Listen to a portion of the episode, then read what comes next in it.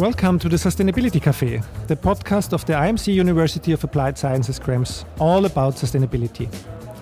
In this podcast, we invite people with a connection to the university, employees, professors, students, but also external partners, to talk about their viewpoint and experiences with the topic of sustainable development and how that relates to our work here at the university and society in general. This episode is recorded live with an audience during our welcome fair, where we welcome all our new freshers at the university.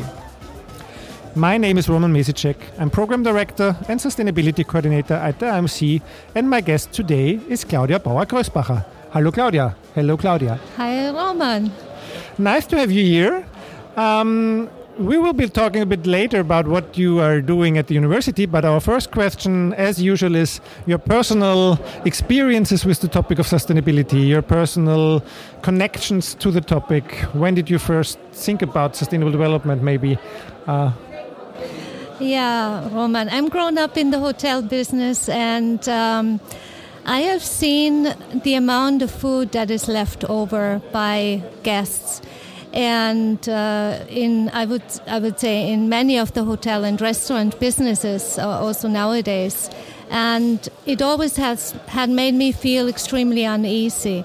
And not only the food leftovers but also the, the amount of garbage that is produced within a hotel.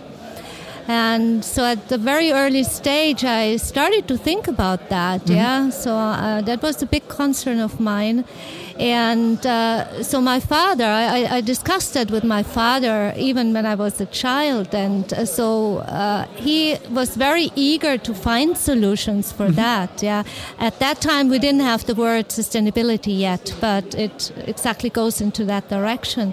So we step by step then uh, developed uh, approaches that were possible within the small business. Yeah, and I think we were already quite successful at the time. Mm-hmm. How did that influence your uh, study decisions, or what you what you wanted to work then later?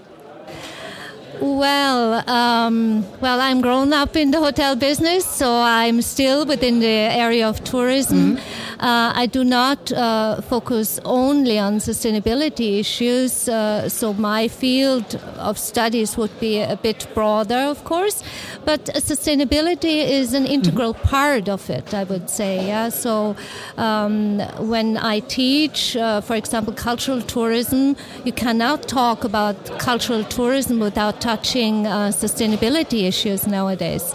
So it is an integral part of my life, but also I try to communicate that uh, my attitude towards the environment. Also within our study program, uh, I want to have this clear focus on sustainability, mm-hmm. and I think we have a great team for that. Okay, well, that is our next question. Actually, you're the program director of the of the bachelor program Tourism and Leisure Management.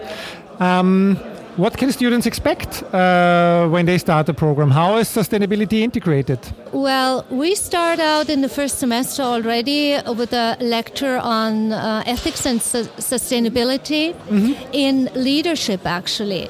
So, this is the starting point. We uh, focus on leadership and uh, try to look at different kinds of approaches, how to uh, put that into practice.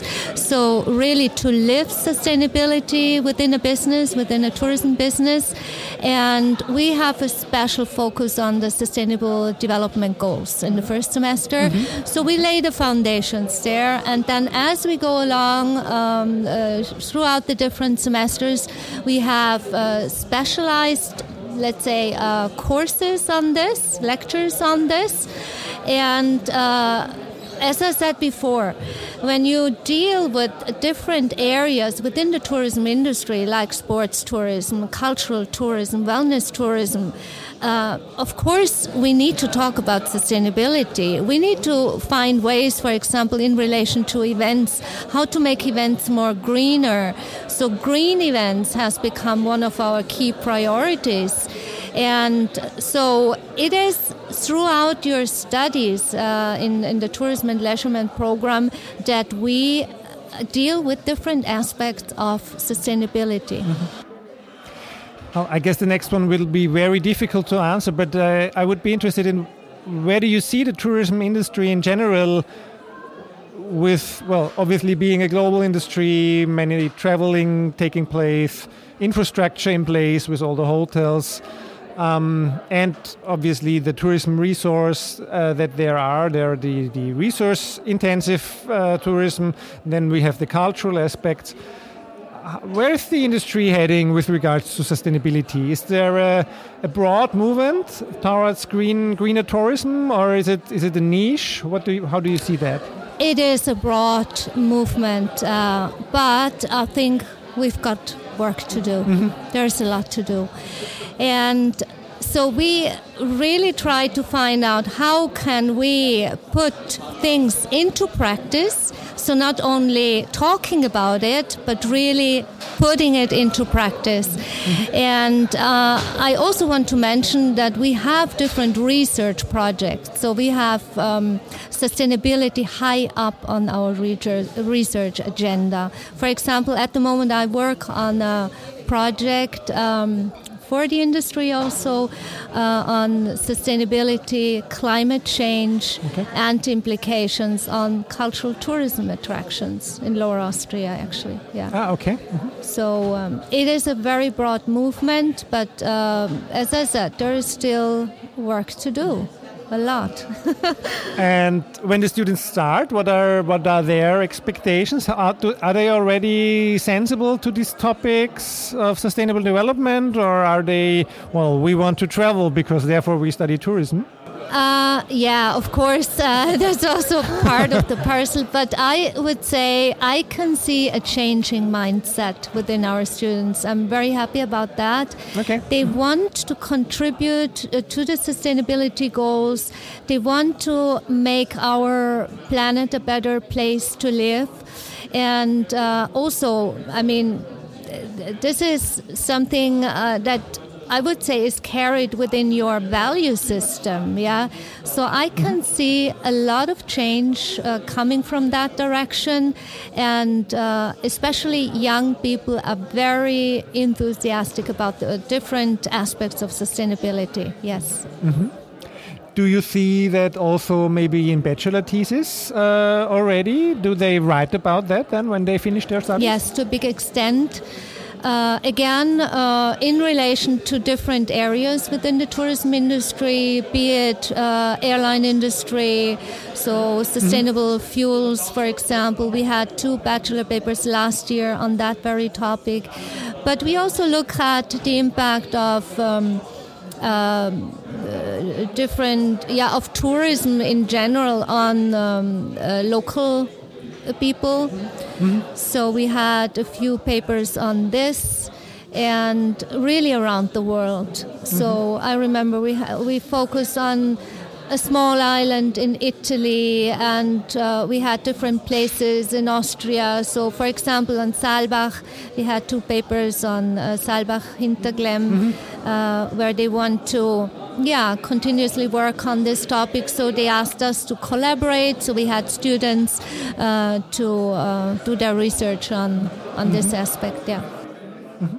Well, I think that's that's one of the most interesting interesting things maybe of our jobs that we see so many research taking place and so many interesting results come up there. Yeah. And we also obviously see how many how many players are already engaged in that topic. Yes. Yeah. Um, when you look uh, at the jobs that your your students take when they finish, is there is there also a trend in being maybe taking on more sustainability jobs, or is it still well? Obviously, tourism industry is changing not so fast in many areas, but do you see there also that there are these opportunities already for them? Yeah, uh, definitely. I see that the industry is changing, mm-hmm. and maybe also the pandemic has accelerated this development. And we can now see many of the job profiles within the tourism industry that sustainability, so skills in that area, uh, are required. And for example, DMO started to engage now uh, sustainability managers. So this is a new mm-hmm. job mm-hmm. that is available in the industry now. Mm-hmm. Um, and maybe one, one last question, it, coming back a bit to the to a personal maybe observation of you, but and maybe a bit of the elephant in the room with CO2 emissions and travel. Um, I would be interested in if, if students or if you think that your your branch, your sector thinks about that, how do how is that reflected uh, with regard to I travel, so therefore I compensate, or I travel because it's my job, but I'm doing anything good? Is there a discussion going on with that? That's a really difficult question. Yeah, uh, I think as long as we have uh, such. Mm-hmm cheap tickets available, like, uh, I don't know, 29 euros going to Barcelona, mm-hmm. there is a market for it, yeah, and, and people will go for it. So I think we need to have, or we need to see changes on both sides, from the supply mm-hmm. side and from the demand side. So we need to change our behavior, but at the same time, we need new technologies in the future. maybe also to travel more sustainably. Yeah, but I think the cultural aspect and the, the social aspect of traveling, of meeting other people, meeting other cultures is also something when we think about the SDGs and partnerships, many things wouldn't be possible without traveling, obviously. Yeah, so we also have all these aspects. Um, and it's it's great that these are all incorporated in your bachelor program. Yeah, and uh, I think many uh, students also they try to reflect on these issues like how many um, how many tourists can a place really take mm-hmm. without having a negative effect to it so nowadays we see that um, yeah we we just need new approaches to make uh, destinations not only attractive to be visited, but also to be a place where there is a high quality of life for local people. Mm-hmm. So we need we need approaches. Um, kind of co-creation mm-hmm. so really uh, taking in considerations from both sides mm-hmm. sounds great okay Thank you for your interest in our podcast Sustainability Cafe at the IMC University of Applied Sciences Krems. This and all other, other episodes can be found under imcsustainabilitycafe.podigee.io. The podcast is produced by the IMC Media Lab. I'm looking forward to your feedback at sustainability at fh-krems.ac.at. Bye bye.